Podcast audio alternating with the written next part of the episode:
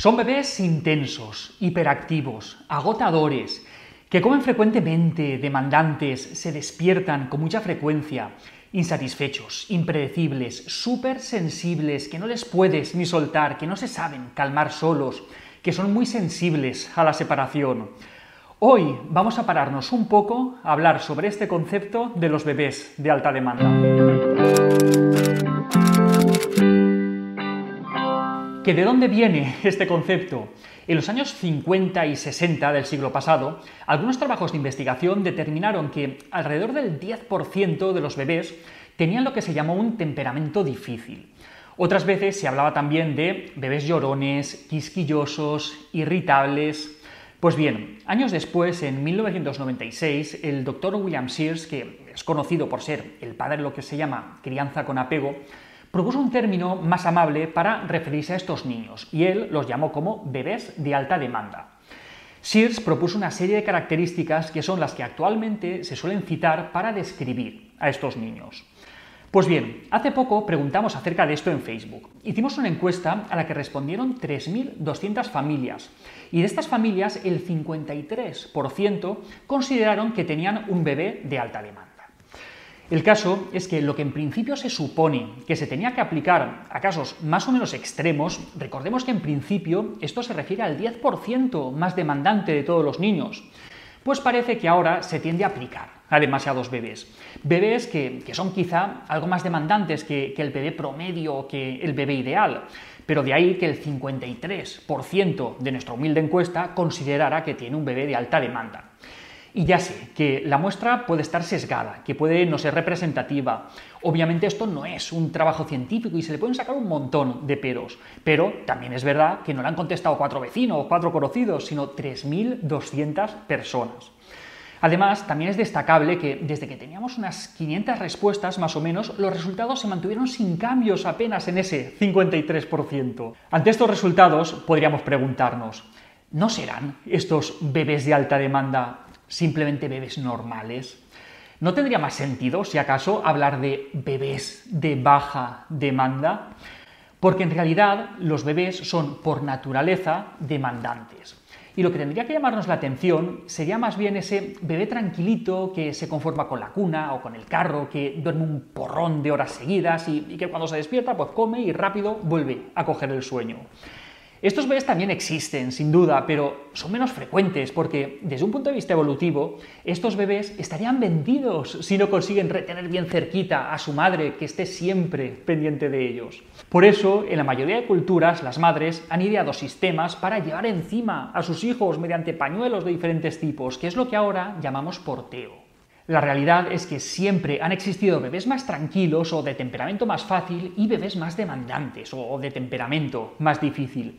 Pero quizá esta gran cantidad de bebés de alta demanda que tenemos ahora no se trate tanto de, un fenómeno excepcional entre los bebés, sino que sea algo más bien relacionado con las expectativas que tenemos los padres o, o lo que nos han vendido sobre cómo deberían ser los bebés. El problema, muchas veces, más que lo que hace el bebé, son los mensajes que reciben los padres de estos bebés.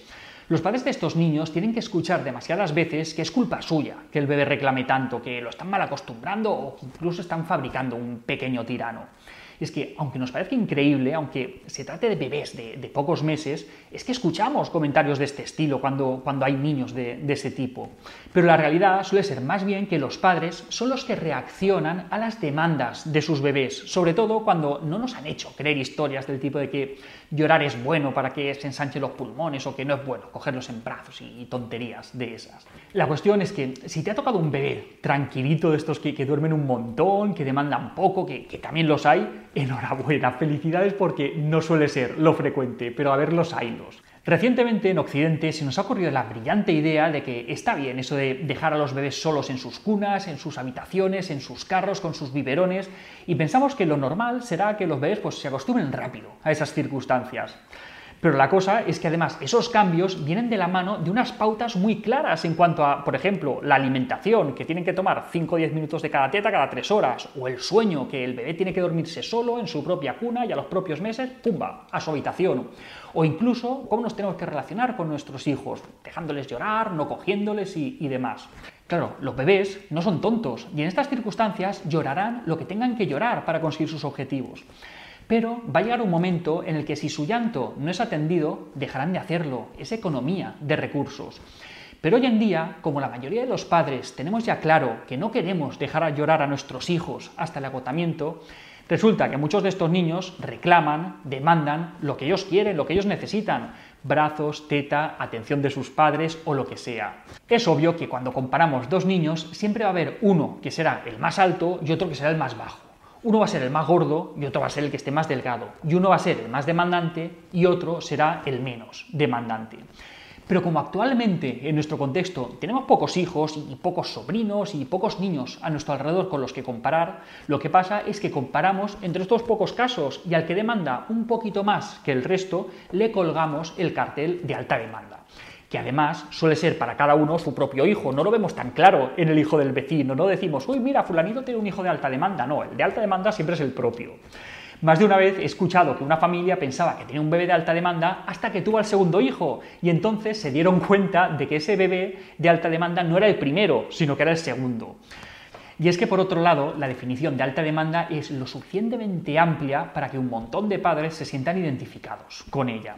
Ya lo decíamos antes, bebés intensos, hiperactivos, agotadores, que comen con frecuencia, demandantes, que se despiertan mucho, insatisfechos, impredecibles, sensibles, que no se les puede soltar me falta el aire, que no se saben calmar solos y un montón de características que, honestamente, ¿qué bebé no encaja en este listado?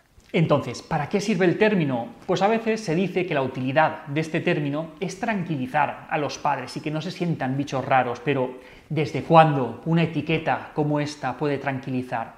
¿A quién le tranquiliza que digan que su bebé es de alta demanda? ¿No hace que pensemos en realidad que nuestro hijo es diferente? porque si fuera normal no necesitaría ninguna etiqueta, ¿o no?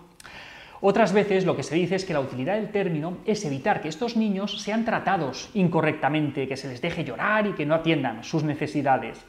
Pero es que este razonamiento también podemos aplicarlo a todos los bebés, demanden más o demanden menos. No hay que dejar llorar a ningún bebé, demande lo que demande, siempre tenemos que atenderlos. Por esto, por mi parte, sigo sin entender muy bien la utilidad de este término. Yo, personalmente, prefiero hablar simplemente de bebés. Y como mucho, puestos a etiquetar, antes hablaría de los bebés de baja demanda, que son los que en realidad me llaman más la atención, que los de alta demanda. Esos bebés de baja demanda serían pues los bebés tranquilos, cómodos, que apenas dan guerra, y que sería absurdo decir que no existen, pero otra cosa es la utilidad de esta etiqueta, que tampoco serviría de mucho. El caso es que cada vez parece que existen menos niños normales. Antes estaban los movidos, los despistados, activos, llorones, los tranquilos. Y ahora tenemos el negativista desafiante, el hiperactivo, el inatento, el de alta demanda y, y que ya sé que no hace referencia a la alta demanda un trastorno. Es que tampoco suena demasiado bien decirle al niño eso, parece que le pase algo raro. Desde mi punto de vista, para aliviar a los padres de estos niños, no hace falta decirle que su hijo es de alta demanda. Es más fácil explicarle simplemente que estas demandas son normales.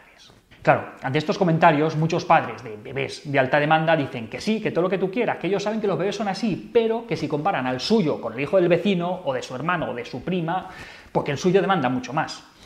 Sin embargo, lo que muchas veces pasa es que están comparando a esos bebés supuestamente menos demandantes por la mañana en casa o por la tarde en el parque, pero no a las 8 de la tarde, a la hora del pánico, cuando ya estamos todos en casa y empiezan las horas más complicadas. Así, la mayoría de los padres somos más conscientes de lo que demanda nuestro propio hijo que de lo que demanda el hijo del vecino. A veces me dicen que todo esto no se aplica con sus hijos porque no es que comparen a su hijo con el hijo del vecino, sino que están comparando con sus otros hijos. Y es verdad que si tenemos dos o tres o cuatro hijos, como tenía William Sears, que es quien acuñó el término, lógicamente tiene que haber uno que va a ser más demandante que el resto. Pero muchas veces este niño más demandante es el último, es el más pequeño. Y esto puede ser porque efectivamente el más pequeño sea el más movido o el más demandante, que también puede ser, ¿por qué no? Ya sea por su propio temperamento o porque las circunstancias le obligan a demandar más para obtener en proporción lo mismo que obtuvieron sus hermanos cuando sus padres estaban menos ocupados porque tenían menos hijos que atender. O también puede pasar que no sea más demandante que los hermanos mayores, pero que como estos también demandaban para los padres, la carga de trabajo que supone atender a los dos, tres o cuatro hermanos, pues resulte naturalmente más alta que cuando tenían menos hijos y también menos años, que eso también cuenta. Y es que parece ser que, según incluso reconoce el propio William Sears, esta etiqueta de alta demanda depende más del observador que del bebé en cuestión. Yo, cuando escucho este término, entiendo que detrás hay unos padres que se esfuerzan un montón por darle lo mejor a su hijo, que no quieren dejarle llorar, que intentan cubrir todas sus necesidades hasta donde pueden. Pero personalmente no me gusta mucho emplearlo porque, aunque entiendo lo que quiere decir, no creo que aporte mucho. Pone demasiado el acento en el niño y me parece que se utiliza en exceso. Desde luego, tiene que haber bebés que van a ser más demandantes que otros, e incluso van a existir casos extremos que van a llevar a sus padres al límite. Pero cuando esta etiqueta se utiliza para describir a más de la mitad de los bebés, creo que ha perdido su razón de ser. Y hasta aquí otra píldora de psicología. Yo por mi parte abro el paraguas porque sé que me vais a criticar mogollón por esta píldora. Pero bueno, así es como yo lo veo. Si queréis saber más sobre estos temas, tenéis nuestro libro Hijos y Padres Felices. Espero que os guste y espero que esta píldora al menos nos sirva para debatir un poco. La semana que viene, más. Un saludo.